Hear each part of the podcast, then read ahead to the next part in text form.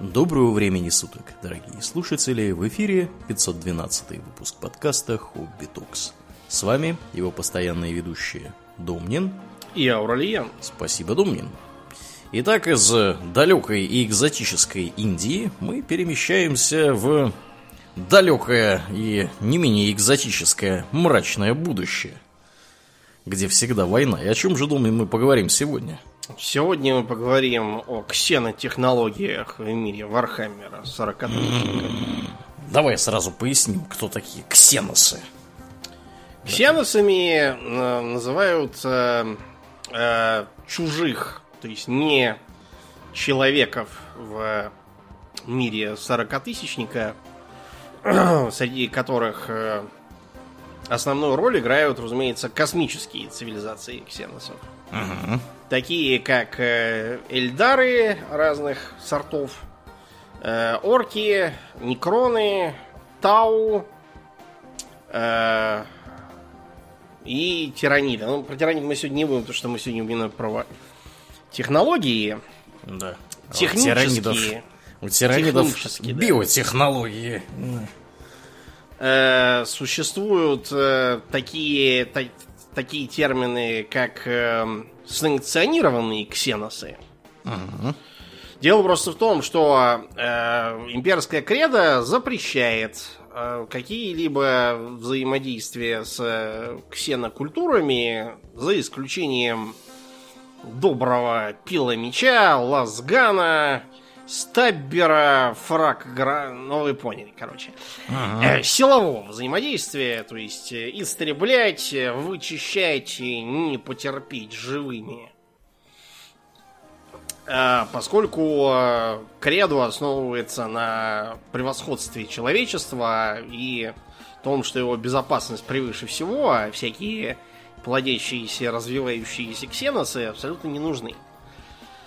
По этой причине обнаруженные ксеноцивилизации, которые пока не вышли в космос, э, истребляются по- поголовно, чтобы не вышли.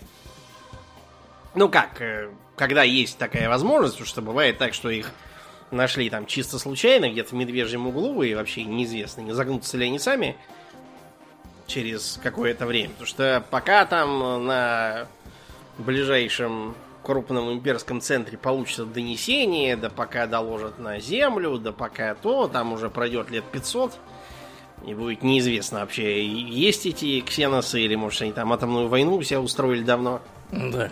То вот получится как Стау. Да, тоже. ну, вот так, да, Стау действительно получилось, когда оказалось, что а, опа, только что вроде под туманом войны была какая-то копошащаяся дикарская культурка, а тут опа, уже в космосе путешествуют. Да, и уже плазменное оружие у них, и Да, вот это вот все. И не только плазменное, мы поговорим и, и про это тоже. Но, тем не менее, случаи бывают всякие, потому что, во-первых, существует инквизиция. Потому что инквизиции э, припоручены важнейшие задачи по защите человечества, и они имеют право действовать так, как считают нужным, для чего периодически, да, бывает так, что они общаются и даже плотно общаются с ксеносами. Э, некоторые из, э, скажем, э, искусственных миров, кораблей, ковчегов, на которых базируется часть Эльдар, тоже известны периодическим взаимодействием с э, имперскими силами по совместной борьбе с менее приятными ксеносами. Э, Тут, правда, как и всегда с Эльдарами, надо держать ухо востро, поскольку не надо забывать, что человеков они называют монкеями.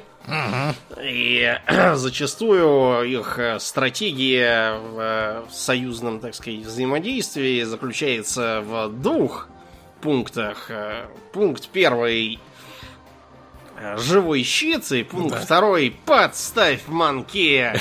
Операция живой щит, да, Да. именно так. Манки Есть? такие, минуточку. Да. Да. А, Другой э, частый случай это вольные торговцы. Поскольку у вольных торговцев есть разрешение тоже путешествовать куда хотят и делать э, что хотят, они периодически не то что там контактируют с ксеносами, это они, в принципе, даже, в общем, обязаны делать, потому что откуда еще узнать про ксеносов-то? А во-вторых, э, они даже иногда принимают в команду. Потому что команды у вольных торговцев редкостно разношерстные. Вот бывает так, что там может затесаться какой-нибудь там Эльдар или там Тау или кто-нибудь еще такой относительно договороспособный. А, кроме того, есть еще...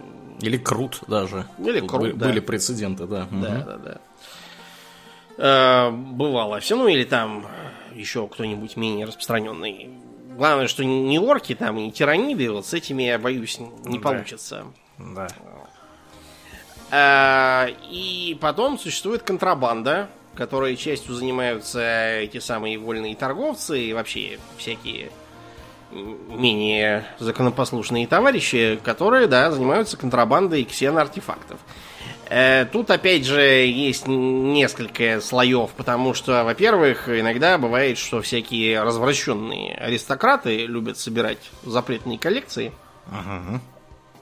За чего внезапно купленный какой-то кубик, э, бог знает э, сколько десятилетий назад, вдруг э, включается, э, пробуждает э, э, гробницы некронов э, Да. под ногами, открывает порталы в варп. э, Короче, черт знает и Гоморра, да, натуральные. Вот именно поэтому запрещается все это. С другой стороны, на ксеноартефакты очень любят накладывать лапы как э, инквизиторы, так и, например, э, отдельные представители Адептус Механикус тоже. Так что все-таки взаимодействие с ксеносами какое-то ведется, и технологии их э, даже местами изучаются, но вообще идет это все туго. Вот для примера начнем с некронов. Э, мы О существовании которых, кстати говоря, большая часть Империума не знает вообще. И, и очень хорошо, что не знает. Да. Мгм. Это знание, я вам так скажу, никаких э, плюсов в жизни для них не несет. Да. Вот. А если они про это узнают, то, скорее всего, их жизни все равно уже. Да, уже поздно что-то делать. Да, уже можно знать, не знать, это ни на что не повлияет. Так вот, мы вам уже рассказывали, как, э, например, имперцы путешествуют через э, варп со сверхсветовой скоростью. А как это, как со сверхсветовой скоростью путешествуют, э, скажем, некроны? У некронов э, есть свой двигатель, который позволяет им двигаться со сверхсветовой скоростью, при этом не покидая реал спейс. М. Какие Да. они хитренькие. Э, Его принято называть безинерционным двигателем. Э, Это такая, если что, шутка для тех, кто сведущий в физике. Потому что вот прямо сейчас у нас на, на Терре в третьем тысячелетии м, ненулевое количество фриков доказывает, что изобрели безинерционный двигатель, который не подчиняется законам Ньютона. Мгм. И поэтому может применяться для колонизации Марса и прочих дел. Э, фрики фриками, но у некронов этот двигатель мало того, что работает и позволяет им путешествовать со сверхсветовой скоростью, а, так он еще и позволяет им э, и на более, так сказать, мелком масштабе путешествовать. На этом самом безинерционном двигателе базируется в том числе их технология телепортации. М. Да. Э, И по этой причине некроны, да, способны появляться вот так вот, как будто из ниоткуда. Сот- соткаться из воздуха. На самом деле они ни с какого воздуха, конечно, не, не не сотыкаются, они так называемое фазирование применяют. Э, Про телепортацию мы поговорим еще в дальнейшем применении к разным другим расам, потому что если с некронами понятно, что ничего не понятно, если быть кратко, Да. кратким, мы не знаем, как работает безинерционный двигатель некронов. Сами они, разумеется, нам этого сообщать не горят желанием. Вот, и пока что никаких, э, никакие попытки его изучить э, ни к чему не привели. То есть все, что удалось, все, что удалось добиться, это негативный прогресс. То есть удалось доказать, что он никак не э, связан с варпом, не подчиняется законам Ньютона и вообще теоретически не должен существовать. Но тем не менее, Но, однако. Да, он, к сожалению, существует. А еще одно э, знаковое проявление технологии некронов, которые, опять же, тоже, по идее, не должны существовать, и мало того, существуют, так еще и болезненно весьма существуют, это оружие Гаусса. Как именно оно работает, имперские ученые пока что представляют очень смутно. Правда, несколько все-таки больше, чем как работает безинерционный двигатель. Э, выглядят гауссовые пушки, они бывают разные. Побольше, поменьше. Для, так сказать, ручного использования, для использования на станке, на платформах. Выглядит как э, такая пушка, стреляющая таким зеленюшным э, молниеподобным разрядом. Ага. Э, который разрушительно воздействует на атомарные связи. То есть просто распатронивает цель на атомы. Да. Э, теоретически принцип, по которому они работают, известен, но как бы если базироваться опять же на известной империуму физики, э, орудия эти должны немедленно самоуничтожаться, а вовсе не стрелять. Пока что, несмотря на э, как бы э, захваченное э, количество этих э, орудий оно достаточно было значительное. Вот, но э, понять, как это работает, пока не удается. В общем, э, э, ясно одно, что они, э, по-видимому, производят сфокусированное биполярное магнитное поле.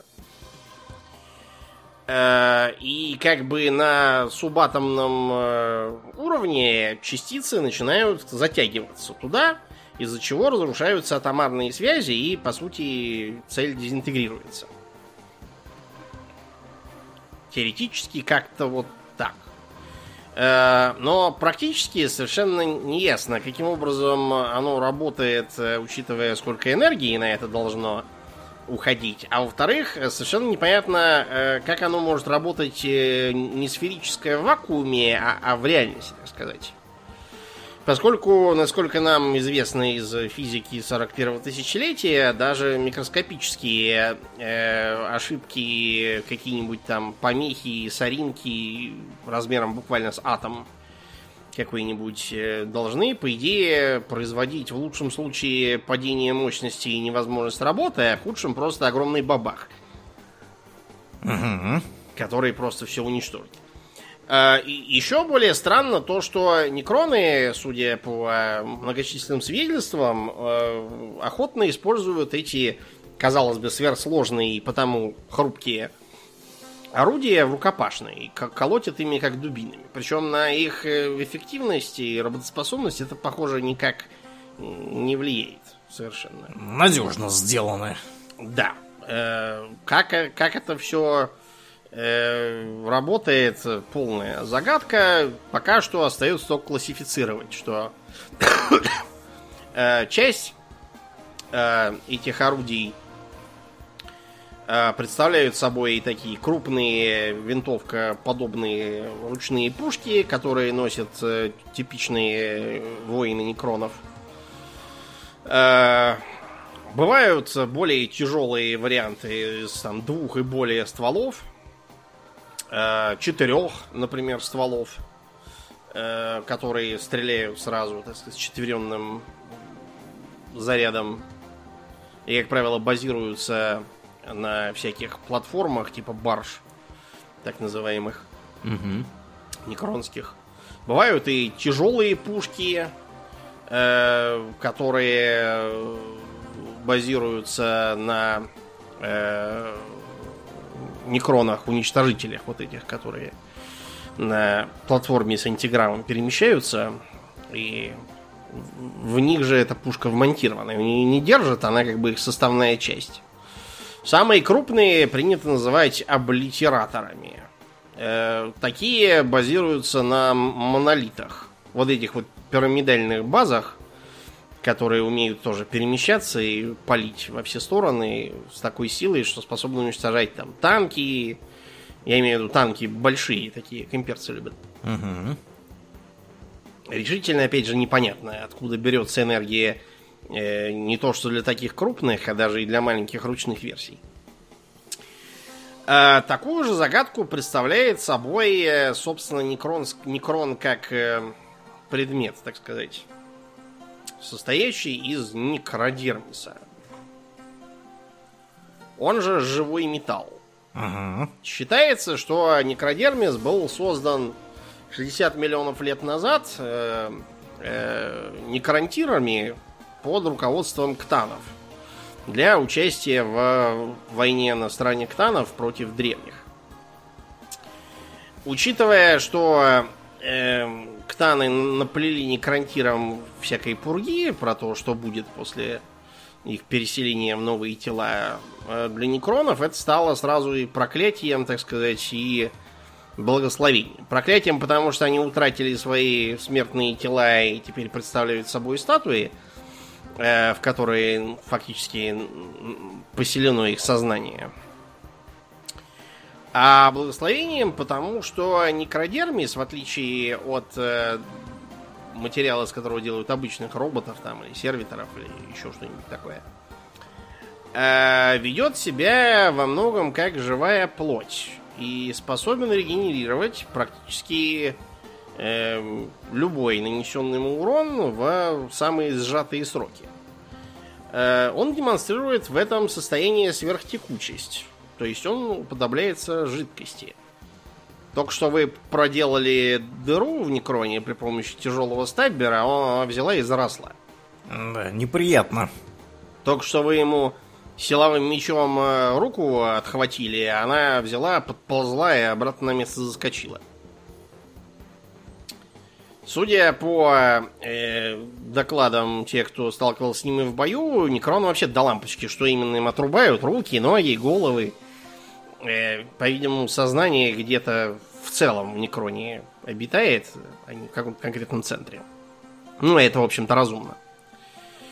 Э, судя по всему, э, Некродермис демонстрирует э, э, какое-то, какую-то связь с осколками ктан.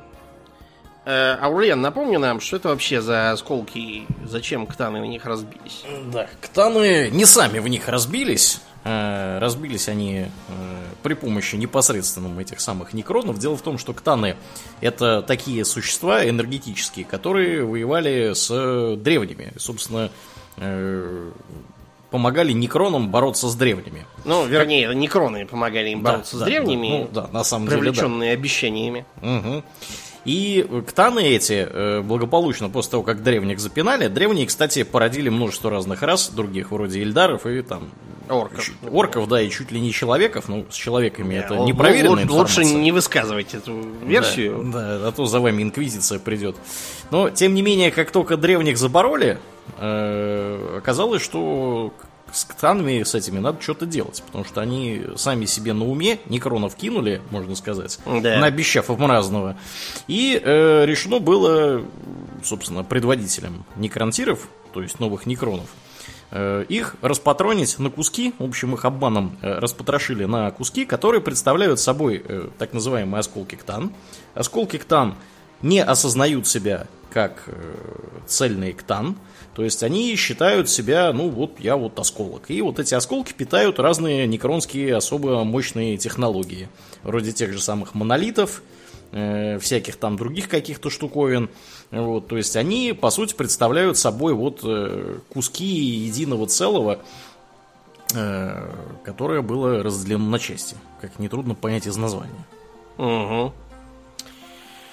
Да, и э, таким образом получается, что осколок Ктан, по сути, тоже состоит из э, некродермиса.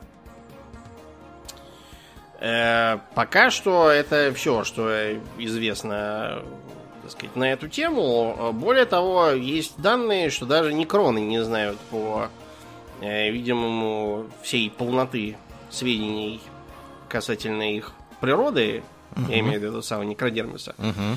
И криптеки, которые занимаются проблемами всякими здоровья и технологии, что для некромов одно и то же, ведут э, самостоятельные исследования по этим направлениям и добиваются даже некоторых разных результатов. Да, ну нетрудно понять, почему приходится добиваться этих результатов, потому что некродерми, собственно, некронами создан-то не был. Это им подарок от этих самых ктан. Да. Э, подгон, так сказать. То есть э, ктан обладали более высоким уровнем технологий и понимания физического устройства мира, чем вот некроны даже вот на пике их развития. Поэтому, естественно, ктанам подогнали такие технологии, которые некроны, вот как мы не можем понять технологии, то есть не мы, а Империум, да, не может понять технологии некронов, также некроны э, не до конца понимают, как устроены технологии ктан, что, однако, не помешало им этих самых ктан распотрошить на куски. Угу. Э, еще одно проявление странной технологии э, некронов это скоробеи. Э, маленькие роботы самых разных э, размеров, форм и предназначений, которые все способны разбирать э, органику и неорганику, превращая ее фактически в сырую энергию. Которые при помощи, по-видимому, нанотехнологии они могут переделывать во что-то другое. По желанию своего криптека или еще там кого. Э, часто бывает так, что их э, переподчиняют э, паукам-канаптекам. Это роботы с какой-то формой искусственного интеллекта, которые часто используются в качестве такого, как бы, узла, что ли, или матки для скоробеев. Дело просто в том, что у самих скоробеев искусственный интеллект очень ограниченный. Они не способны сформировать э, hive mind, так сказать. Э, то есть, э, как бы, множество скоробеев ничуть не умнее, чем один скоробей. А для этого-то им, собственно, и нужны э, пауки-канаптики. Но вообще скоробеи способны на такие вещи, которые, по идее, опять же, не э, должны э, существовать. То есть э, Эм, некоторые из них э, могут каким-то образом захватывать э, контроль над мозгом органической цели.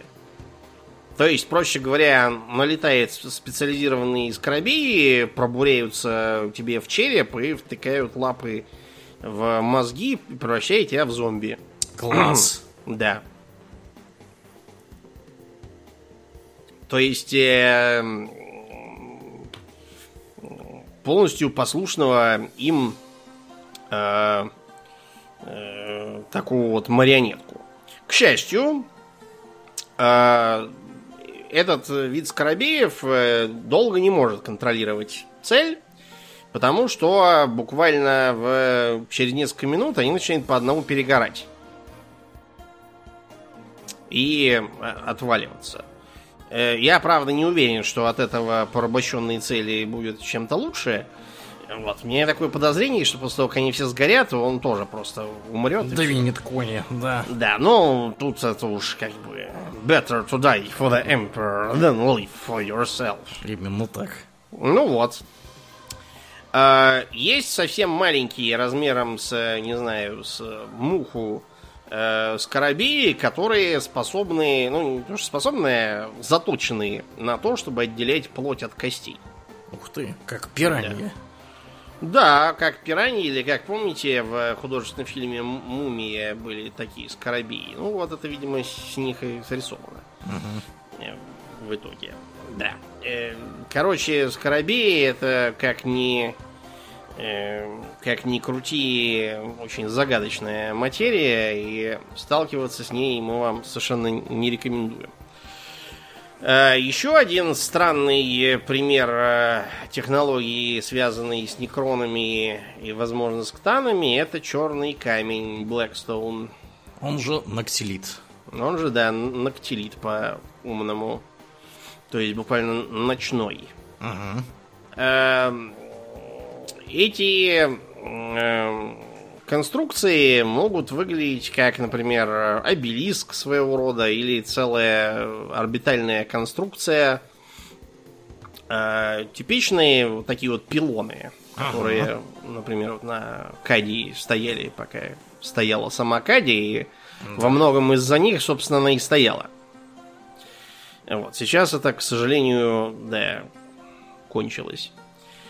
Э, считается, что нактилит э, способен стабилизировать реал спейс э, и не давать ни варп разрывам проявляться, ни вообще всякой сверхъестественной чепухе случаться. То есть, собственно... по сути, по сути, он прибивает Real Space гвоздями к тому, на чем он держится. В буквальном смысле, да. То есть, сам Велизарий Кол э, выдвинул теорию, что э, нактилит как бы не то чтобы противодействует энергиям хаоса, а просто создает э, своего рода поле, вроде как железные всякие ферромагнитные да, сплавы создают магнитное, а этот вот создает какое-то поле, взаимодействующее с варпом, и таким образом может его в частности глушить. Вот. Э, как все это было создано, как возможно это эм, реплицировать или, возможно, видоизменить, пока не удается понять. Опять же, некроны совершенно не горят желанием объяснять. Рассказывать, да, как это устроено все. Да. То есть теоретически ноктилит можно э, использовать, чтобы создать своего рода барьер между Real Space и варпом, и, возможно, даже захлопнуть вот этот вот э, разлом, угу. который сейчас пересекает галактику, Цикатрикс Маледиктум. Угу. Вот, я подозреваю, что именно к этому все в итоге и придет. Но как и чего, это надо спрашивать Велизария Кола, он главный специалист по этой теме. Другая странная э, цивилизация, которая тоже э, может похвастать разной непонятной техникой, это Тау. Да. Те самые, которых оставили на 6 тысяч лет, или насколько их там оставили. Да, невозможно отвернуться. Да. Как они уже всякого там наизобретали. Нахватались. Угу. А, пусть, конечно, у них нет такого замечательного материала, как Некродермис. Впрочем, я уверен, что Тау скорее рады, что они не закованы в э, статуи из Некродермиса, могут ходить на своих ногах. А у них есть э, свой собственный интересный сплав, который они называют фиотак. Mm-hmm. Э, твердый, э, сверхпрочный, э, нанокристаллический сплав, который да, был создан как раз э, Тау, и на котором базируется практически вся их техника и броня. Исключительно устойчив к э, кинетической энергии, ну то есть к ударам и выстрелам. Э, также устойчив к энергетическому урону за счет своей этой нанокристаллической структуры. Феотак также прекрасно противостоит коррозии. И таким образом всякие кислоты, плевки тиранидов и тому подобное ему теоретически не страшны. Э, ну, а также и агрессивная среда на каких-нибудь там планетах с кислотными дождями и прочими делами. Угу. Кроме того, он легче, чем э, типовые материалы, из которых э, делаются сходные по функционалу имперские изделия. Я имею в виду пластальным образом. Угу, угу. Э, то есть, э, в некотором смысле его можно сравнить с керамитом, из которого сделано что? Броня, Да. собственно, те- тех Space Marine, да.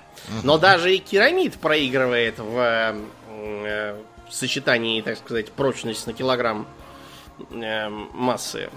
Да. Есть еще, для тех, кто не в курсе, есть еще Аурамид, из которого сделана броня более крутых ребят, чем Space Marine. Немногие знают, что такие есть. Да. Вот, это, в частности, э, друзья Константина Валдора, вот, Да. веселые, которые э, любят охранять трон императора, вот у них из аурамита сделано все. Вот, который якобы еще более прочный, чем керамид. Вот. Но, и, ну, понятно, что он тоже довольно тяжелый, потому что эти чуваки тоже все генетически модифицированные, по- да нельзя. И у них э, модификации эти носят э, вообще индивидуальный характер, да, не как, не как космодесанта. Э, Массовое производство. Э, Интересно также, что Фиотак э, вызывает у э, Орда Ксенос какое-то нездоровое беспокойство. В частности, изучение захваченных образцов артефактов из Фиотака запрещено. Причем запрещено даже у Адептус Механикус. При всех, при всех их вольностях и э, исключениях даже они не могут э, ничего изучать. Э, По-видимому, потому что что-то такое, видимо, Попахивает ересью. да, опасное видится в этом инквизиция, а может быть просто паранойя, кто его знает. Э, Что же, собственно, они делают из этого замечательного э, сплава? Самый э, известный пример это их экзоскелеты. Тау, да, будучи физически не сильно крепкими, очень любят экзоскелеты самого разного толка. Маленькие, большие, разведывательные, летающие, прыгающие, невидимые, несущие на себе целую гаубицу. Вот, там чего только нет.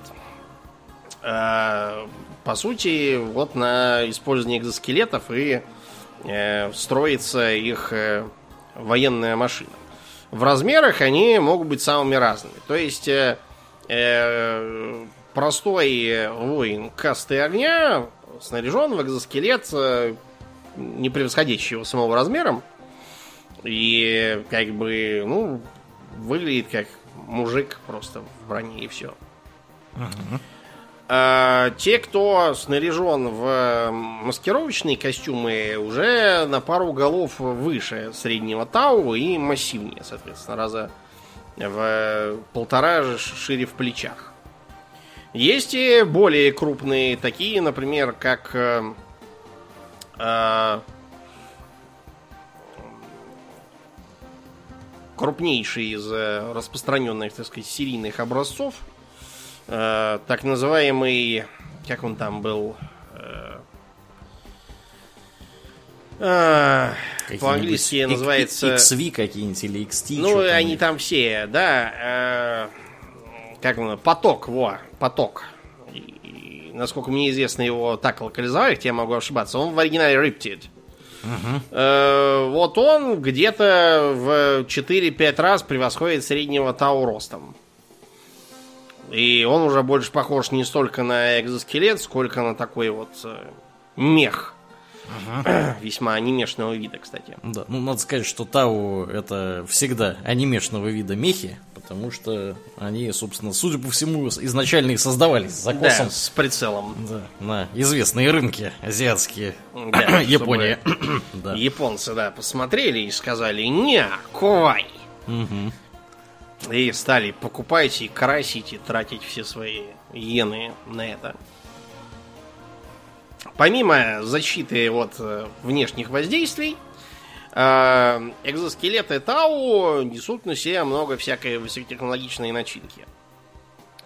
То есть э, это всякие там прицельные приспособления, сенсоры, не уступающие, а может быть даже частично и превосходящие таковые в броне космодесанта Империума.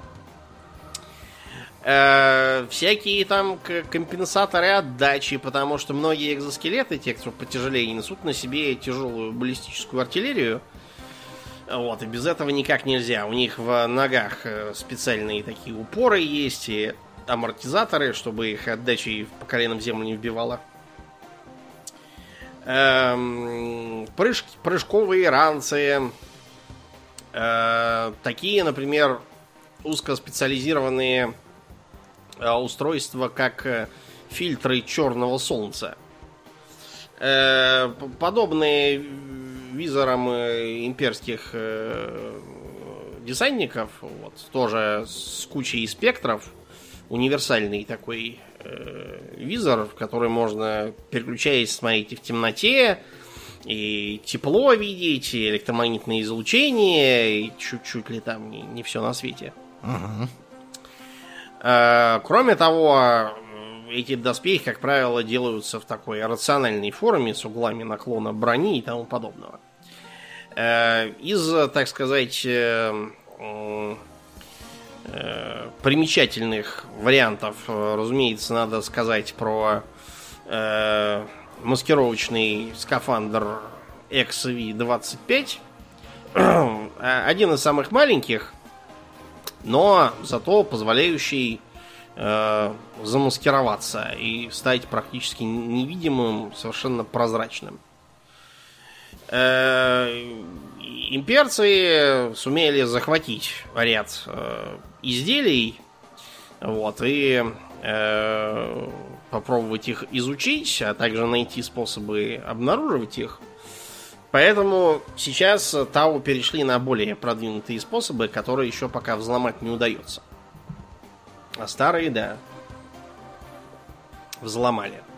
Как правило, используются всякими саботажниками, диверсантами, снайперами и тому подобным для того, чтобы устраивать диверсии в тылу, совершать точечные ликвидации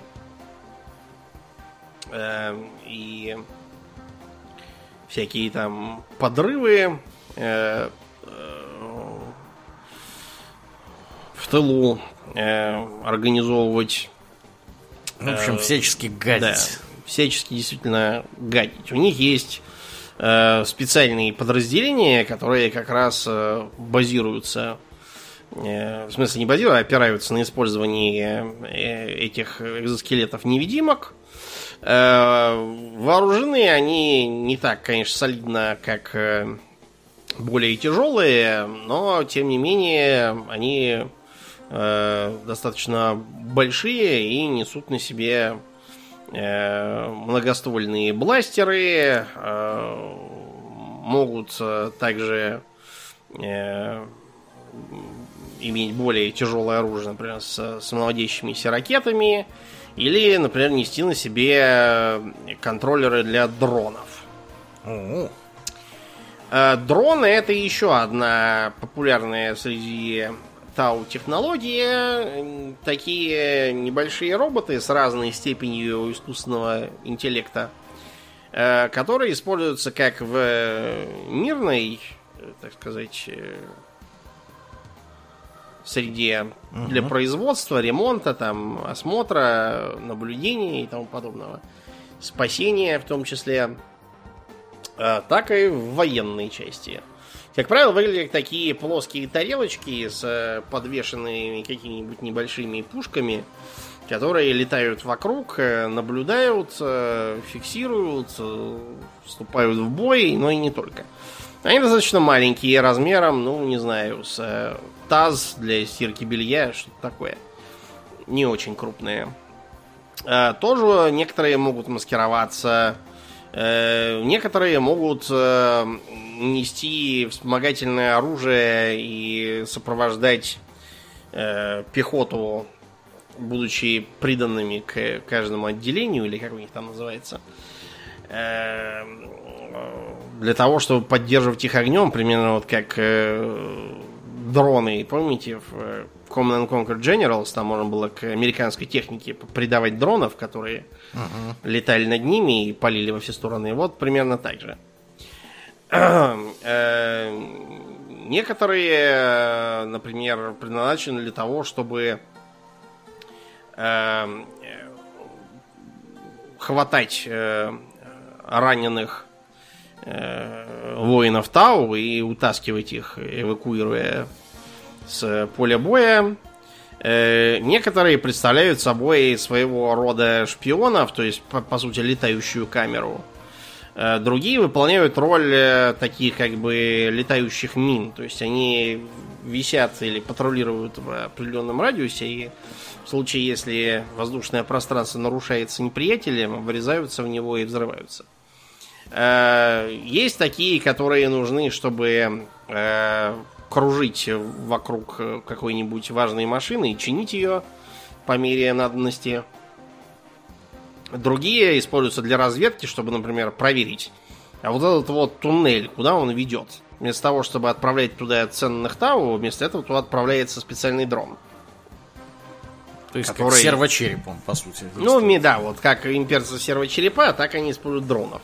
Угу. Есть, э, например, такие, которые э, выполняют вот роль примерно как у э, имперских сервочерепов, как такого секретаря своего рода э, помощника. Вот есть и, и у Тау такие же, как дроны. Бывают такие, которые несут на себе э, генератор щита и прикрывают тех, кому они представлены даже бывают э, дроны э, пропагандисты, которые летают и вещают про высшее благо всякое.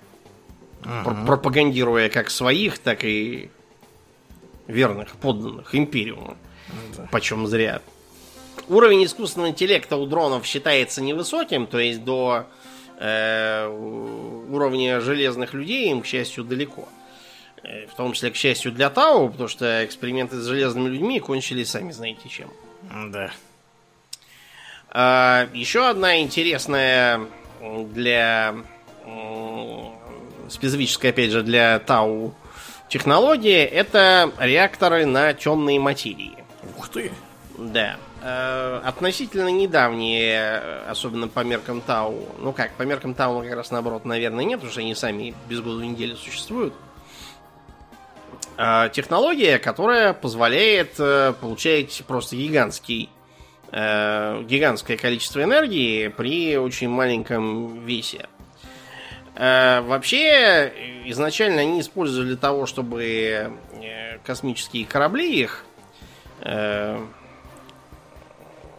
сказать, запитывать. Угу. Но тут, кстати, с космическими кораблями я совсем забыл.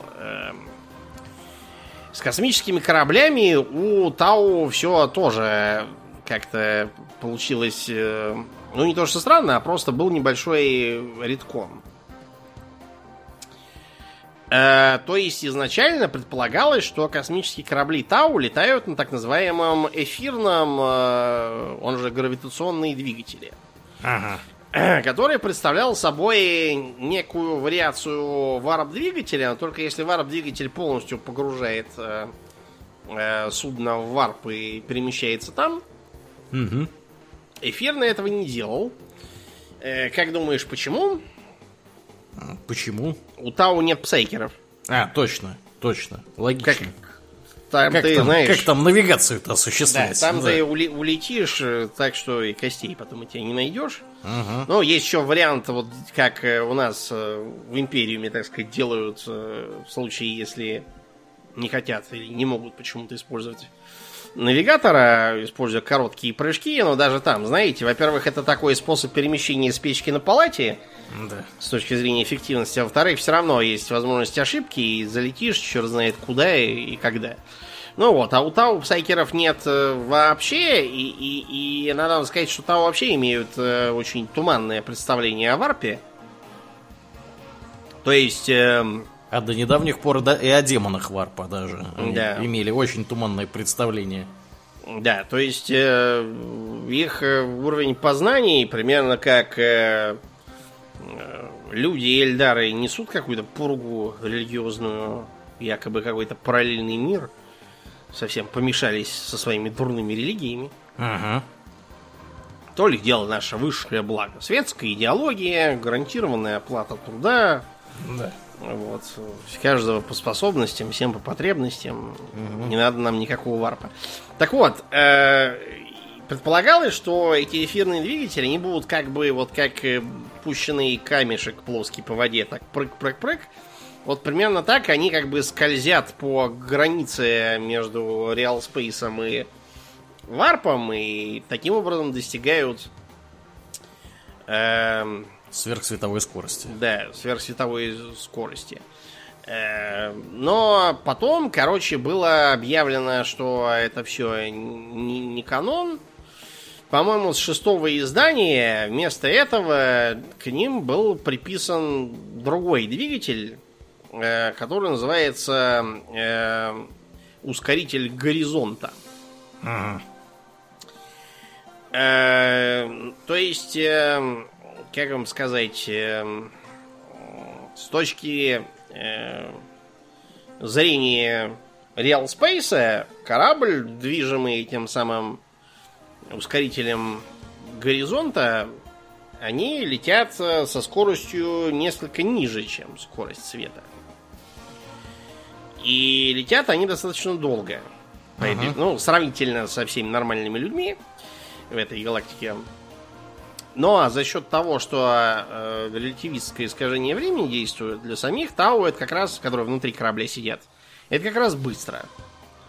Я ну, понятно, понял. да. Чем, чем быстрее вы двигаетесь, да, вот как в парадоксе близнецов, да, тем медленнее для вас течет время по отношению к другим. То есть к, к системе наблюдения, которая, собственно, э, является стационарной, а недвижимой с вашей точки зрения. То есть вот два брата-близнеца, да, один астронавт, другой нет, или космонавт. Он, космонавт запрыгивает на ракету, улетает куда-то со скоростью близкой к скорости света, потом ли прилетает обратно, он состарился там на 3 года условно, а его брат-близнец на 30. Вот. То, та же история и вот э, с тем, что дом не написывает. Да. Вот, и таким образом Тау сейчас, собственно, и перемещаются по космосу. Я так подозреваю, что э, для чего этот редкон был сделан? Для того, чтобы объяснить, почему Тау так медленно ведут экспансию. Ну, понятно. То есть они, по, по сути, летают на кораблях со субсветовой скоростью. Да, ну, То очень, есть... бли- очень близкой к, но все-таки по сравнению ну, с понятно, нормальными... да, потому что скорость света достичь невозможно, не являясь светом. Вот, да. Они, поскольку у них есть вот эти продвинутые технологии для того, чтобы компенсировать каким-то образом, э, видимо, там, отдачу и всякое такое, проблема какая с, с субсветовыми полетами на высоких скоростях? Все э, развалится. Да, да. Как бы вы сильно не разгонялись, во-первых, вы не можете сильно разгоняться, потому что у вас сила тяготения может вам это ребра переломать и убить вас, да, то есть перегрузки должны быть не слишком сильные. Поэтому разгоняться приходится долго и тормозить приходится долго, когда вот таким образом перелетаете. Ну, то есть, там, быстрее состаритесь, чем разгонитесь. Да, да, да. Ну и кроме того, как бы вы ни разгонялись, да, вы все равно никогда не сможете разогнаться до скорости света, потому что вы обладаете массой. Вот, то есть, свет не обладает. Да, то есть я так понимаю, что Тау, по сути, вот в этом редконе на субсветовых скоростях перемещаются, и это занимает очень много времени. Поэтому да, Тау, Тау как бы не, не сильно стареют, Тау на самом деле это очень короткоживущий вид, они по 40 лет живут примерно, плюс-минус. Вот, то есть самые старые там живут, э, э, живут вот под 40, да, там самые молодые, видимо, чуть меньше.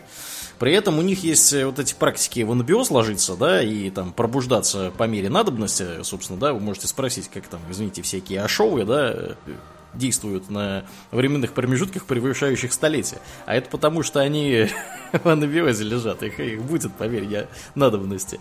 Но, но при этом, да, когда вы путешествуете вот на таких вот э, скоростях, на высоких, да, то есть в реальном времени, времени проходит больше, а вы за счет того, что двигаетесь очень быстро, э, соответственно, у вас э, как бы происходит замедление времени, да, по сути да. для вас, да. Ну, опять же, да, не будем, не будем этим заниматься. Для нас важно, что они на субсветовых скоростях. Да, это как бы объясняет, почему их империя такая маленькая, несмотря на всю их э, как да. бы, мощу. Да, да, да, потому что псайкеров нет, достичь сверхскоростей они таким способом, как все нормальные, да. не могут, а до уровня технологий некронов э, еще не знаю. Рукой подать.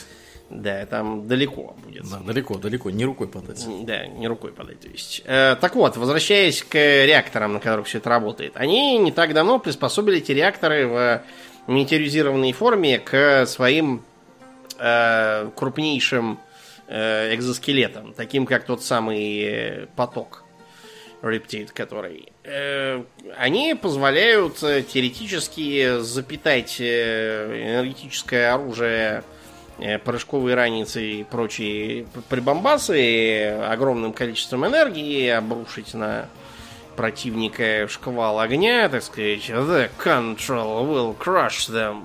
Ага. Но, а, увы ах, это все работает не на Святом Духе, и использование темной материи в реакторе э, создает опасный уровень излучения, от которого полностью экранировать пилоту не удается. Ага.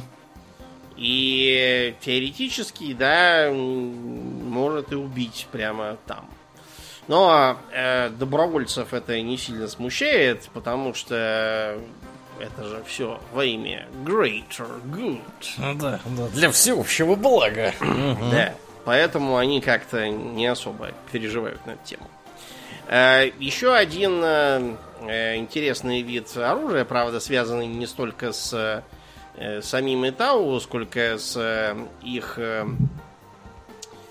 э, союзниками очередными.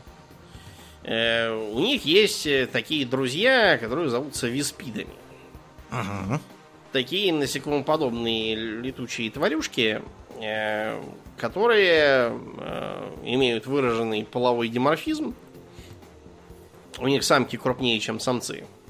И они же э, владеют, хотя производят в основном все-таки сами Тау, потому что виспиды к этому не очень адаптированы, пользуются именно виспиды. Э, так называемый нейтронный бластер. Бластеры эти строятся на уникальных э, нестабильных кристаллах, которые добываются на самых глубинах э, сталактитовых островов их планеты, которая, собственно, Виспид зовется. Ага. Вот, в честь чего и, и, и названа раса. Вот. э, Они совсем недалеко от э, Тау располагались. Почему они быстренько включили в свою систему? Интересен Виспид тем, что это газовый гигант. А, И виспиды живут в верхних слоях атмосферы, где такие плавают специфические острова, которые э, не дают, как бы не падают, потому что в них э, очень легкий газ внутри какой-то. Я, честно, не очень понимаю, как работает эта физика, и получается, что Виспид это газовый гигант, э, который, э, как написано в каноне, состоит из водорода и гелия. Это я не очень понимаю, а какой еще газ может удерживать камень в водороде? Какой-то с, с- с- с нулевой атомной массой, я такого газа не знаю пока. Хотя, черт знает. Ну, я так понимаю, что там, поскольку водород и гелий, видимо, в самом этом Виспиде, э, видимо, есть еще какие-то с водородом и гелием, не знаю, карманы, что ли, в этих Ну, может, там островах. чистый водород, и поэтому он легче, чем гелиево-водородная Да. атмосфера в целом. Да, да, Будем да. считать так. Короче говоря, э, под этими островами такие висят сталагмиты. И вот если туда вниз э, опуститься, давление там э, способно выдерживать только крупные самки виспидов. Ага. Вот, и Они и Э, добывают все. они, собственно, добывают эти кристаллы, которые благодаря этому давлению уникальным условиям э, формируются. Таким образом, э, получается уникальное, по сути, оружие, которым как раз виспиды владеют. Э, у него не очень высокая, не очень большая дальность стрельбы, но э, он, по сути, стреляет пучками нейтронов. Это означает, что почти никакая броня, кроме той, которая специально заточена на противодействие ионизирующему излучению, от них не спасает. Круто. И таким образом нейтроны либо наносят тяжелые, тяжелое радиационное поражение э, живой материи, либо просто прожаривает чертовой материи всю электронику Ага. если это техника. А, почему используют только виспиды? Дело тут не только в том, что это они добывают. Дело в том, что так просто взять и использовать это оружие не получится. Надо быть виспидом. Ну, во-первых, э, пулять постоянно пучками нейтронов из чего-то, что у тебя в руках, не полезно для здоровья. У виспидов совершенно уникальная устойчивость к этому, просто потому что они живут в таких тяжелых условиях газового гиганта. Угу. А во-вторых, опыты показали, что э, создать нормальный пучок из этого оружия невозможно без э, того, чтобы на фоне не э, был э, слышен уникальный ультразвуковой шум от э, крыльев э, виспидовых э, за спиной. Угу. Ну, то есть надо быть виспидом, да. Причем именно в полете. То есть, бегая по, по земле, не махая крыльями, стрелять из него реально нельзя. Класс. Такое вот странное оружие, но очень даже эффективное на свой лад. Поэтому виспиды хорошо э, себя проявляют в рядах армии высшего блага. Э, так, Эльдары. Э, Одной из ключевых э, технологий, на которых базируется все у Эльдаров, вообще, обратите внимание, что вот у э, чуть ли не у всех раз э, есть какой-то чудо-материал, из которого делается вообще все, Да. и чуть ли не зубочистки. Э, Вот, у Империума все делается из пластали, или вот как вариант из керамита, а у других раз все еще более унифицировано. Э, Для обитателей миров ковчегов, которых теперь после очередного редкона, я, иногда, знаете, с этими редконами себя чувствую, как э, на том меме, где значит, Гарольд, скрывающий боль за компом, чего-то гуглит, и снизу подпись. э, Когда малолетки опять придумали какое-то слово и приходится гуглить, и Гарольд такой, господи, у меня уже нет сил на это. Вот я тоже себя чувствую, как когда Games Workshop провели редкон, и приходится разбираться, что, кто, это вообще, кто такие. Так вот, их теперь надо называть асурьянами, Да. Э, именно те, которые сидят на мирах ковчегов.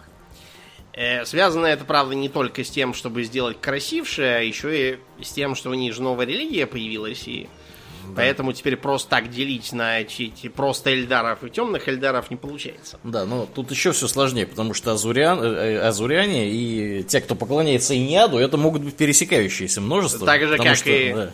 и друг Харри, Да. и эти Потому самые что- потому Иннари, что- это тоже могут быть. Да, да, да, да, да. Вот, собственно, и Инари, они поклоняются Иниаду. В Инаре может записаться кто угодно. Будь И ты записывается аз- азурианец, будь ты Друкхари, будь ты Орликин, там э, кто угодно. Вот, этот что- самый у- ушедшие, которые сидят на планетах. Да, да, да. Всех берут. Да, м, так сказать, у нас здесь нет социальной дискриминации. Э, так вот, э, что из себя представляет материал, из которого делается чуть ли не вообще все, что, что есть на мирах ковчегах, это так называемая призрачная кость. Мгм. Э, Управляться с ней могут только, собственно, асурьяне, благодаря своим уникальным псайкерским способностям. Абсолютно все Эльдарии, в принципе, являются псайкерами. Просто далеко не все из них используют это. Просто потому, что использование псайкерских способностей этими космическими эльфами приманивает Слаонеж, которую, собственно, они таким образом и создали первоначально, и которая их очень хорошо помнит и различает. Да. Э, Поэтому, например, друг Харри вообще принципиально не пользуются никакими телепатическими способностями, и все, кто за этим замечен, э, до недавних пор просто валили без разбора во избежание. Ну так вот, Эм, использование псайкерских способностей в купе с э, так называемым путем ремесла у, у э, Эльдар с миров ковчегов все следуют каким-нибудь путям срисованным с самурайских э, земных, и которые призваны дисциплинировать их, упорядочить и э, приучить к очень строгому и относительно аскетичному образу жизни, который они вынуждены вести из-за ограниченности ресурсов и подстерегающий сланер. ну так вот. Э, в принципе, определенный э, уровень контроля над э, этой самой психокостью или призрачной костью. Я все время путаю, как... Сейчас, по-моему, психокость принято называть. Давайте так будем говорить. Там просто есть еще всякие виды оружия, называется Ghost чего-нибудь. Поэтому, да, лучше психокость. Правильно все сделано. Угу. Так вот, психокость вообще используется для того, чтобы создавать, допустим, статуи, предметы домашнего обихода, инструменты, всякие промышленные, музыкальные, допустим. И это, в принципе, могут делать э, все, э, кто следует пути ремесленника, то есть потенциально практически любой Эльдар. Но э, полный контроль над психокостью э, доступен только специально обученным специально, гражданам. да, обученным персонажам, э, которых называют певцами кости. Угу. Это всегда очень э, могущественные псайкеры со специфически заточенными от рождения способностями которые как раз очень хорошо ложатся на свойства психокости и позволяют ей манипулировать на тончайшем, недоступном для э, других э, э, ассуриян уровне. То есть они сочетают в себе сразу и как бы части от пути ремесленника и части от э, пути провидца. Их собственный путь так и называется путь формы.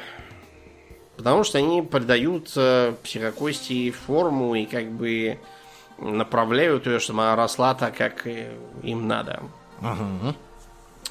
Для общества Асуриан это очень важные специалисты, очень почитаемые, просто потому что э, хороший певец кости, он не просто делает так, чтобы все работало как надо, но еще и делает это все на э, очень эстетически продвинутом уровне, поскольку для э, Асуриан, в частности, Эльдар вообще, эстетика ничуть не менее важна, чем э, функционал, и более того, они даже не проводят такого разделения.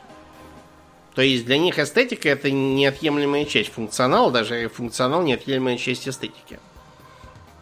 Чем-то некрасивым со своей точки зрения они пользоваться просто не могут, потому что оно как-то какое-то кривое, косое в руки не лезет. Тут это да. их собственные заморочки. Ну вот, соответственно, эм, за счет э, манипуляций э, с психокостью и создаются практически все лучшие произведения э, эльдарского искусства. И сами миры ковчеги, и оружие, всякие там их боевые машины, доспехи, ручное оружие. Э, кроме того, психокость способна генерировать э, щит, который защищает от варпа. По свойствам напоминающий поле Геллера. Mm, нашей имперской. Интересно. Да. Вот, да. Так что для них это, как видишь, это наше все. Практически. Да. Э, то есть это очень такая близкая к живой э, материи получается э, вещь, полностью отражающая эльдарские взгляды на то, как, как все должно быть одновременно естественно, прекрасно и функционально. Кроме того, вот эти вот камни душ, в которых содержатся души умерших и э, которые питают ряд конструктов, которые создают э, Эльдары. Вот они тоже сделаны из психокости за счет этих ее замечательных э, свойств. Эм, да. Ну так вот, э, помимо э, доспехов, которые делают психокости, я уже сказал, делают множество разных видов оружия. Э, часть эльдарских вооружений, в принципе, не особо отличается от э, тех, что есть в Империи по принципу. То есть, например, широко используются лазерные технологии, э, так сказать, для того, чтобы производить ручное или тяжелое оружие. Но есть и свое специфическое Ну, например, э, сюрикенные пушки. Это э, разного размера оружие, которое, ну, может быть, как в фор- форм-факторе пистолета или автомата, или там пулемета станкового, э, или танкового пулемета, допустим, которые представляют собой м, своего рода гравитационный ускоритель, который разгоняет до огромной скорости э, маленькие такие диски э, толщиной всего в одну молекулу. Какие? Да, мономолекулярные, то есть. Из этого вытекает какое их свойство? Они очень легкие. Э, а также... И очень хорошо режут. Да, они очень хорошо режут. То есть, будучи разогнанными до огромной скорости в этих их э, пушках, они действительно режут, э, рубят и крошат все, что только можно. Э, Особенно хорошо работает против э, живой материи. Э, В принципе, способна пробить и достаточно толстый металлический и даже пласт- пластальный э, доспех. Э, Хотя в целом считается, что э, как бы для борьбы с бронированными противниками это не самый оптимальный выбор. А а можно сделать снайперскую винтовку, стреляющую сюрикенами? Наверное, можно. Ты понимаешь, в чем дело? Э, конкретно вот этот вид боеприпаса очень плохо подходит к оружию, от которого требуется высокая кучность. Мгм. Его же не заставишь лететь по нарезам, как пулю, допустим, или по прямой, как луч, или поток плазмы. Поэтому сюрикены эти летят на обум Господа Бога, и поэтому пользоваться ими на большом расстоянии не получается. Так для такого на ближних и средних дистанциях. Но уж на ближних и средних дистанциях они работают будь здоров. То есть э, э, отмечаются как э, небольшие пистолетоподобные э, сюрикенометы, так э, и м, базирующиеся прямо на танках сюрикенные пушки, которые э, просто могут сметать э, небольшие отряды ускоренным огнем. Для того, чтобы э, бороться с более крепким противником, э, применяются разные другие виды оружия. Ну, например, э, так называемые D-пушки, они же дисплейсеры, они же варп-пушки. Это оружие, которое ручным, насколько я понимаю, не бывает, э, базируется только на платформах, э, содержит внутри нечто вроде варп-двигателя, который создает маленький кармашек имматериума внутри себя. А, вот, и... Всех засасывает. ну, не засад, не внутри себя, я, я имею в виду, он как бы создает эм, м, небольшой, так сказать, варп разрыв, который начинает действительно засасывать в себя все любое, и если не способен засосать, просто разрывает на части. Класс. И если вас разорвало, а не целиком засосало, то, знаете, вам еще сильно повезло. Потому что для живого человека быть туда засосанным это хуже смерти. А, оружие весьма мощное.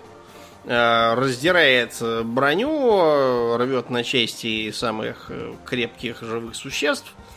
А, вот. Но, во-первых, опасно для самого пользователя по понятным причинам. Выстрелишь не туда, как бы тебя самого не порвало. Во-вторых, очень большое, тяжелое и громоздкое. Для Эльдара это не очень характерно. Э, далеко не стреляет, э, и даже на этом расстоянии по эльдарским мер- меркам очень кривое и косое. А варп-пауки, с- с- такой есть э, характерный вид бойцов у Мгм. э, Асурьян, э, зачастую вооружается так называемыми э, смертепрядами. Ух ты.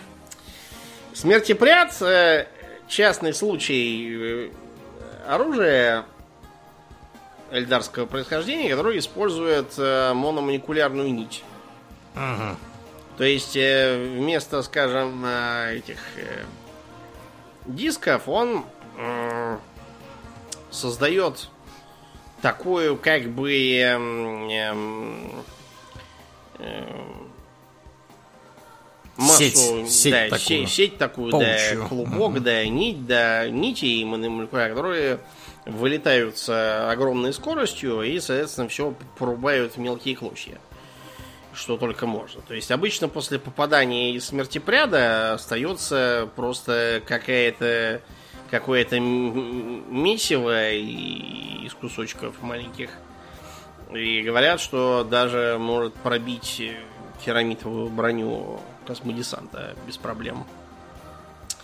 А, по подобной же схеме устроен так называемый поцелуй Орликина.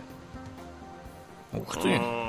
Такая пушка, которая выстреливает мономолекулярной нитью.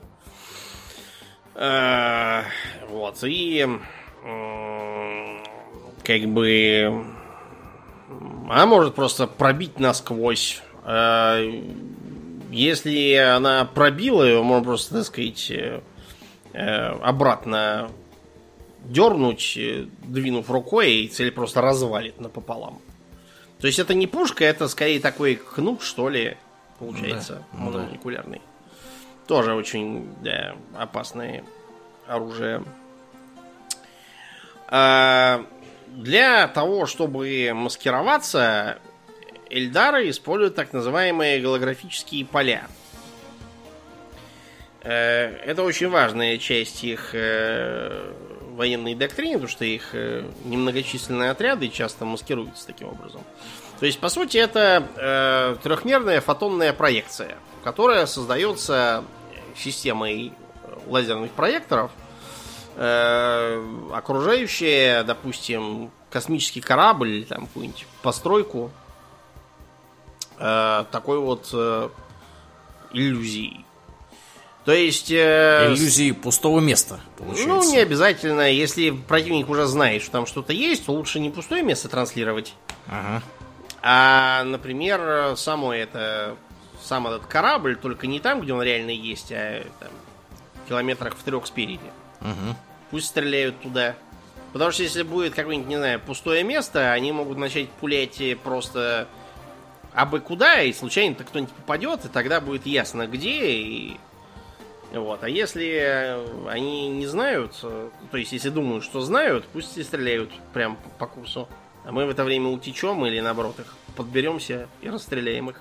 Какие хитренькие. Мгм. Не помогает э, в том числе использование средств электронного обнаружения, потому что их технология тоже позволяет это обманывать. Ну и, конечно...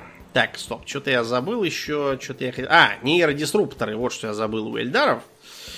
А, Это не совсем эльдарская технология, просто они ее э, любят использовать, и от них периодически это все попадает к имперцам. Как правило, выглядит как такой пистолет э, в форме грубо обтесанного кристалла. Э, Стреляет какими-то лучами, которые выжигают э, нервную систему. Ух ты. Никаких э, способов защититься от них нет. То есть не помогает никакая броня, насколько известно сейчас. Э, категорически запрещенный предмет в Империи, потому что понятно, что это слишком мощное оружие. Э, абсолютно неизвестно, на каком принципе он действует.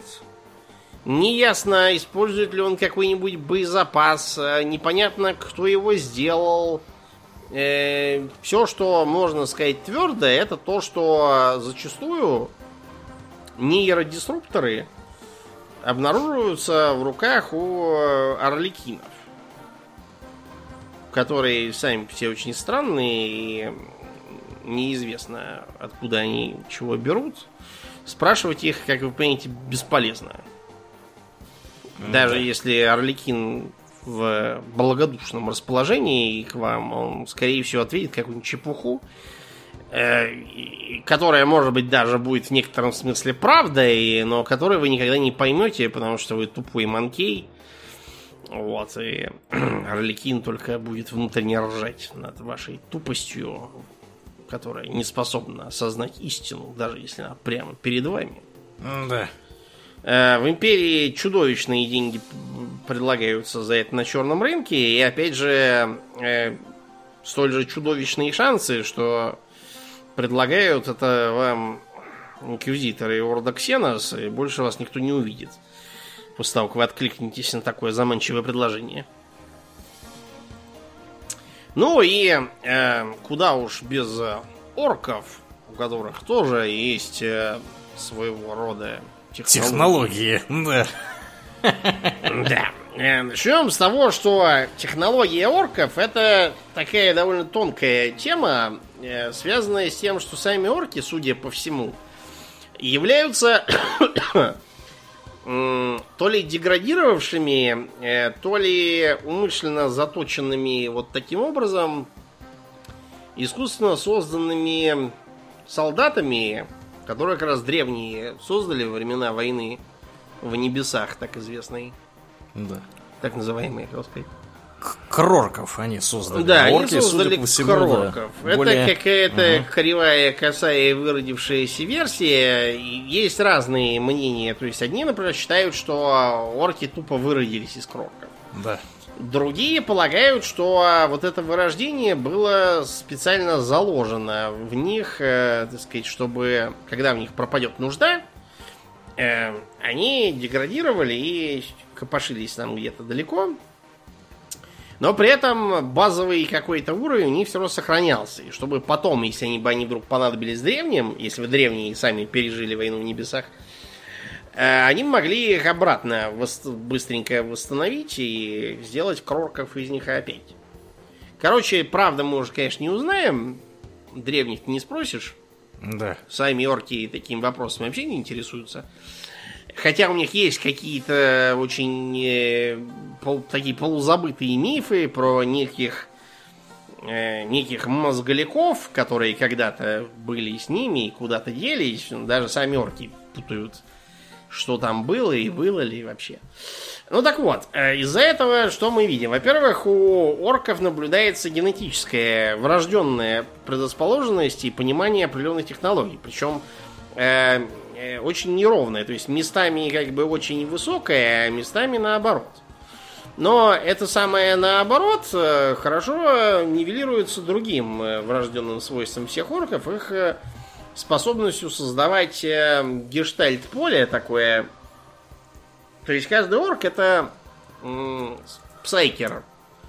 Причем Э, очень такой низкий такой. как псайкер, правило, да, очень такой слабенький. латентный, да. Среди них есть и настоящие псайкеры, Да. чуди- чудилы, так называемые. Weird Boys. Да. Да.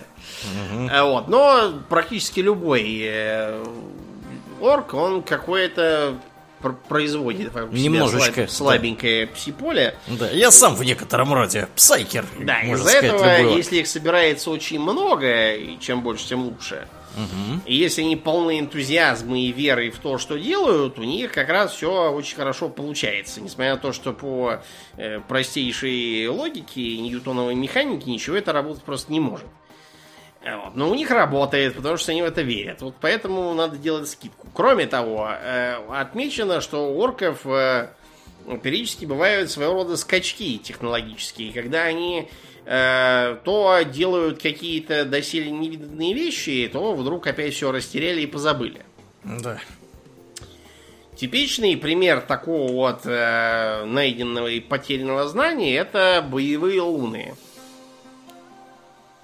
Сейчас э, в 42-м уже или каком там тысячелетии, Да-да, 42-м. да, э, орки умеют э, делать м, так называемые камни. Рок по- по-английски. То есть э, э, берется небольшой астероид, э, внутри продалбливаются ходы, Вот, натыкиваются всякие башни, пушки и движки, и вот можно уже лететь куда-то.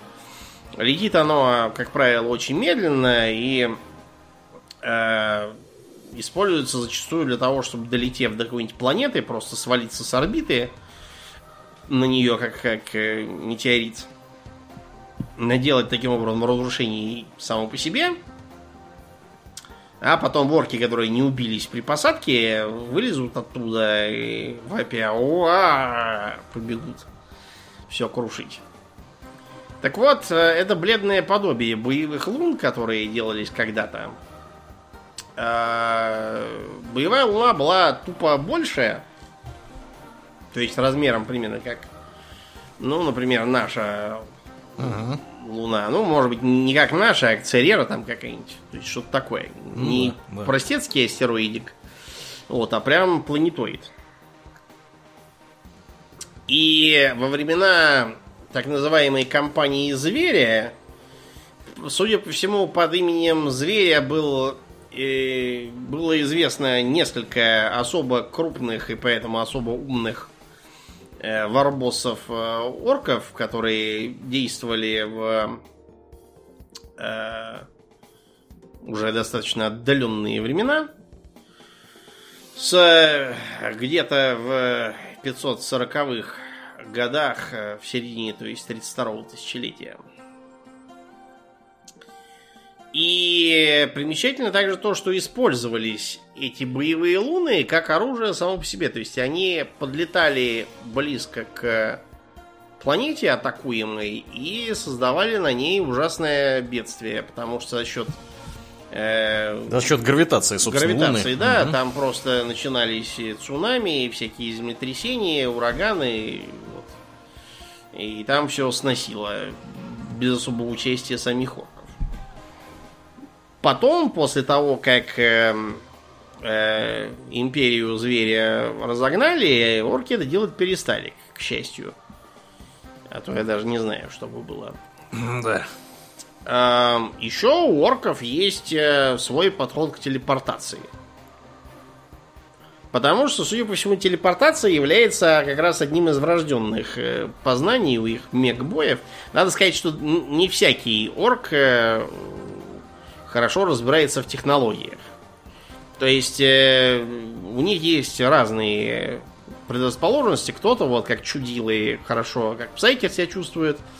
Кто-то как э, мегабои как раз отлично разбирается в технологиях. Вот, кто-то еще там в чем-то, кто-то в медицине, ну, если можно назвать медициной то, что э, орочьи лечилы делают со своими пациентами. Эм, ну вот. Э, так вот, у многих мегбоев наблюдается склонность как раз к следам телепортации. Э, в некотором смысле орки владеют телепортацией даже лучше, чем, э, скажем, человечество, которое способно, как известно, телепортировать отряд терминаторов куда-нибудь на борт вражеского корабля чтобы там всех порешить изнутри. Или эльдаров, которые тоже не прочь, как те же самые пауки варпа, прыг, и на голову противнику свалились. Так вот, э, э, из-за того, что э, орки постоянно забывают и переизобретают технологии, э, Среди них ходит легенда, что якобы первым, кто открыл телепортацию, был особо гениальный мигбой, которого звали Аркимед. Аркимед? Да. Но, вероятно, это просто собирательный образ. Угу. Вообще не факт, что он существовал, а скорее всего так. Э, орки переврали, видимо, какие-то давно услышанные земные рассказы. Угу. Так что телепортацию, на самом деле, они периодически изобретают в разных краях э, независимо. А, и обычно а, никакого тестирования перед боевым применением не производится. Просто потому что считается, что раз мы изобрели способ что-то перемещать, то значит надо подождать, пока э, будет э, война с кем-нибудь и переместиться ему на голову сами понимаете, что, как правило, переместиться получается либо не совсем туда, либо не совсем тогда, э, либо не целиком, а только частями, либо еще что-нибудь не так идет, как обычно с технологий. вот. Но, э, как правило, судя по исследованиям обломков того, что осталось, орочья телепортация идет через варп. И, по сути, представляет собой э, создание, открытие, вернее, психического э, портала через варп э, путем собирания большого количества электроэнергии, полученной каким-то традиционным способом, ну, например, от сжигания топлива там, или, не знаю, от, от бегающих кругами по беговой дорожке сквигов или чего-нибудь такого. Да. И вообще, как, как я уже сказал, все это работать просто не должно, но поскольку орки верят, что должно, то оно и работает, соответственно. Угу. И когда-то давно, по-видимому, боевые луны именно э, этот способ и использовали. Просто потому что отмечалось, что э, несмотря на отсутствие какого-либо варп-двигателя на самих э, э, боевых лунах, они все-таки способны прыгать. То есть, по-видимому, это было как раз использование телепортации на таком очень большом э, планете. Масштабе. Да. Угу. Варп-двигатели, кстати, у орков есть. Которые действуют, ну, примерно так, как у, э, у Империума, за тем исключением, что у них нет э, э никакого понимания там про поля Геллера, про э, э, навигатора, прокладывающего путь, им все это просто неинтересно. Да. Главное, что это просто работает. Куда-то летим. Если по дороге будут нападать демоны, ну, тем, тем хуже для демонов. Да. Куда-нибудь долетим, вот. И когда, будет там хорошая драка. Когда долетим, тогда и поймем, куда. Ну и все. Орки не заморачиваются такой ерундой. Угу. Вот. Еще э, орки достаточно продвинуты в использовании такого, казалось бы, неорочьего девайса, как э, силовые поля. Э, силовые поля они используют э, зачастую даже на таком уровне, как отдельные бойцы. Ну, правда, не простые бойцы, а, как правило, э, сами мегбои себя э, как бы таким образом защищают. Или скажем, особо богатый э, бой, который может заплатить много зубов. Ну, то есть зубов. Валюта, местная деньги. валюта, да. Угу. Угу. И в том числе прикрываются э, их э, шагоходы, такие, например, как Смерта Дреды,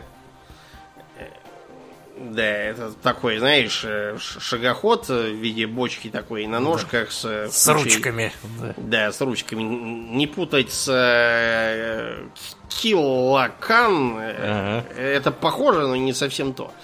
Да. Э, как бы разница просто в том, что, как правило, Киллакан чуть поменьше, вот, и помобильнее. А Смерта Дред, у него, как правило, он крупнее, у него больше рук, вот, может быть, четыре руки, например. У Киллакана, как правило, только одна э, пара рук.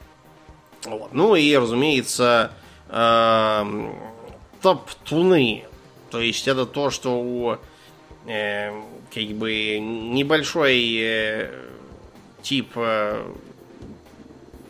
местного титана, да, угу. более или менее, ну, на, на меньший Э, меньшие модели имперских титанов похож. Потому что полноразмерные называются не топтунами, а гаргантами. Угу. Вот они как э, крупные э, титаны. Как титаны да. Да, а выглядят... топтуны, видимо, как найты выглядят, да? Ну, как, как они, мне кажется, по, по такую промежуточную угу. занимают. А как они по-английски называются? Э, топтун, стомпа. Стомпа, а, точно. Да. Вот, как правило, вооружены они э, кучей всяких пушек и ракет, э, вот, которые э, в том числе э, являются тем, что у них в оригинале называется Грот Бом. Ну, то есть это ракета, которую пилотирует Гричин. Класс. Они просто не говорят гречинам, что будет, когда они, собственно, долетятся, кроме того, что будет большой бум и врагов поубивает. Вот. А гречины обычно просто не догадываются спросить, а что с ними самим, собственно, случится. Тупенькие. Да. Ну, что уж, тут кому, кому как.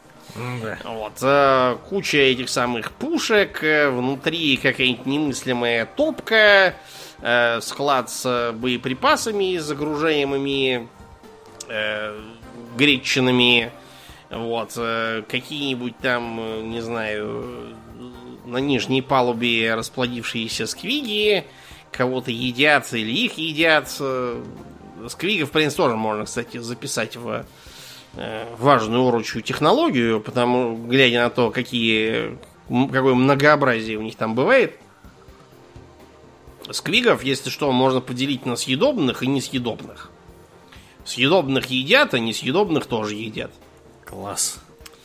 Да, э, вот. И м, часто такой вот гаргант, в том числе, прикрыт силовым полем. Э, несмотря на то, что вообще это довольно сложно э, технически, но каким-то образом работает, то есть, видимо, э, просто потому, что э, орки в это верят. Э, в оригинале крупные вот эти вот поля, которые могут защищать, в том числе и шагоходы, называются Custom Force Field. Орки сами толком не знают, что такое кастом, но им это не важно. Вообще, меня все радовали вот названия орочьей техники в оригинале. Я даже вот затрудняюсь правильно перевести их на русский Угу. с сохранением смысла. Вот, например, есть такой вид высокоскоростных э, э, относительно легких э, машин, вооруженных э, пулеметами. Называется в оригинале Бундакас Нас Веган. Ну, то есть, понятно, что-то бухает, дает много даки и производит э, рев. Вот, сназ, когда едет. Угу. Вот. э, Или, например, такая замечательная вещь, э, как э, Custom Буста Бласта. Это тоже машина, вооруженная пулемет, как правило, похожая на родстер земной.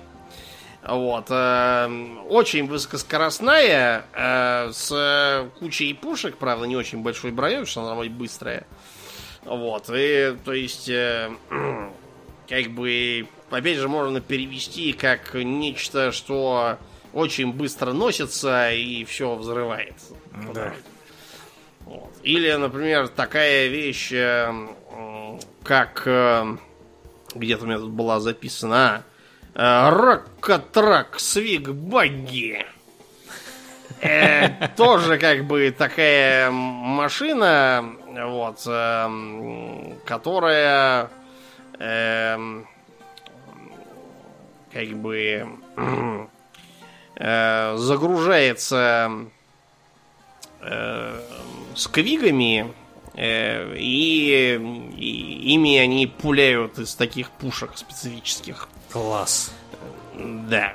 Короче, э, орки совершенно не заморачиваются насчет всякой те. Вообще, на самом деле, э, техника, технология орков, она зачастую выглядит сложнее, чем есть. То есть, например, э, орки из э, определенных субкультур, которые есть, очень любят обвешивать свое оружие всякими там э, прицелами оптическими, какими-то там э, всякими прикладами и тому подобное. Проблема в том, что то, что они все это понаустанавливали, не означает, что они будут из этого там действительно целиться там и, и приклад использовать. И это просто для красоты делается. Да, да, да. Стрелять они будут одинаково, не точно. Главное, что стреляет, и оркам нравится, он стреляет. Чем Вот и- громче бахает, тем веселее. Вот да, и вся технология. Орки даже изобрели коктейль Молотова свой. Мгм. Называется Burn a Bottle. Просто, да, наливают что-то горючее, или то, что они думают, что, может быть, будет горючим. Вот, затыкаем тряпкой, поджигаем и швыряем, и все круто. Вот и вся технология. И на этой жизнерадостной ноте будем заканчивать. Да, да. В общем, технологии, конечно, оттас у некоторых граждан э, мрачного мира далекого будущего. А, ну, а мы, как обычно, благодарим всех наших подписчиков на спонсоре и на Патреоне. Кто еще не подписан, приходите, подписывайтесь. На спонсоре э, можно подписаться за рубли, на Патреоне за не рубли. На Патреоне, кстати, появилась функция триала. Э, поэтому там можно 7 дней попробовать бесплатно, то есть даром. То, что вы, собственно, можете там заполучить. Приходите, пробуйте, если вы еще не пробовали. Как обычно, мы благодарим всех наших подписчиков. Э, Аделя Сачкова, Алекса Лепкала, Алексея Ларина, Дмитрия Котловского, Дениса Лукашевича, Льва Дмитриева, Виткус, Владимиру и, конечно же, Нобу. Огромное спасибо вам, ребята, за то, что остаетесь с нами. Также мы всем напоминаем, что у нас есть группа ВКонтакте, канал на Ютубе, Инстаграм, запрещенный на территории Российской Федерации. Приходите и туда, там тоже разное интересное происходит. Ну и Думнин у нас будет выступать с живым да. выступлением. Буквально 6 августа, это, к счастью, воскресенье не четверг, как в прошлый раз. Да. А в уже знакомом нам Хидден баре на Камергерском. В Москве. Э, да, в, 8, в Москве, 18 часов.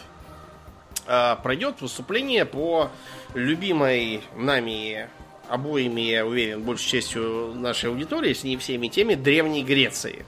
Uh-huh. Вот, потому что Древнюю Грецию любят все, но при этом, например, с трудом могут понять, а вот Древняя Греция когда началась, собственно? То есть лучше лучше начинается какой-то, ну, там, типа, вот на Крите был лабиринт, а потом что-то что-то куда-то какой-то так. Потом не помню, потом уже Перикл ну, сидит да. и философствует. Это еще потом, в лучшем случае. Потом да. опять не помню, и уже вроде как какая-то Византия. А чего, где, в лучшем случае Александра вспомнит.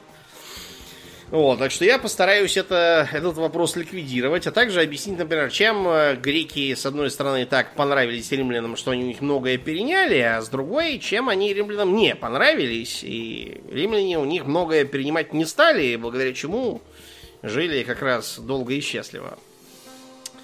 Так что приходите, будет интересно, обсудим мы происхождение мифов, то, что они рассказывают нам, и э, попробуем понять, э, каким образом вся эта беготня ахейцев с дарицами привела к формированию Греции, как мы ее знаем, и о том, почему греки никак не хотели объединиться в державу, а когда захотели, уже за них все объединили, не спрашивая. Приходите, буду вас ждать. Да, да, будет крайне интересно. Э, ну а что же, мы на этом на сегодня закругляемся, плавно начинаем перетекать в после шоу. Мне остается лишь напомнить, друзья, что вы слушали 512 выпуск подкаста Хобби Токс, и с вами были его постоянные бессменные ведущие Домнин и Аурлиен. Спасибо, Домнин. Всего хорошего, друзья. Пока.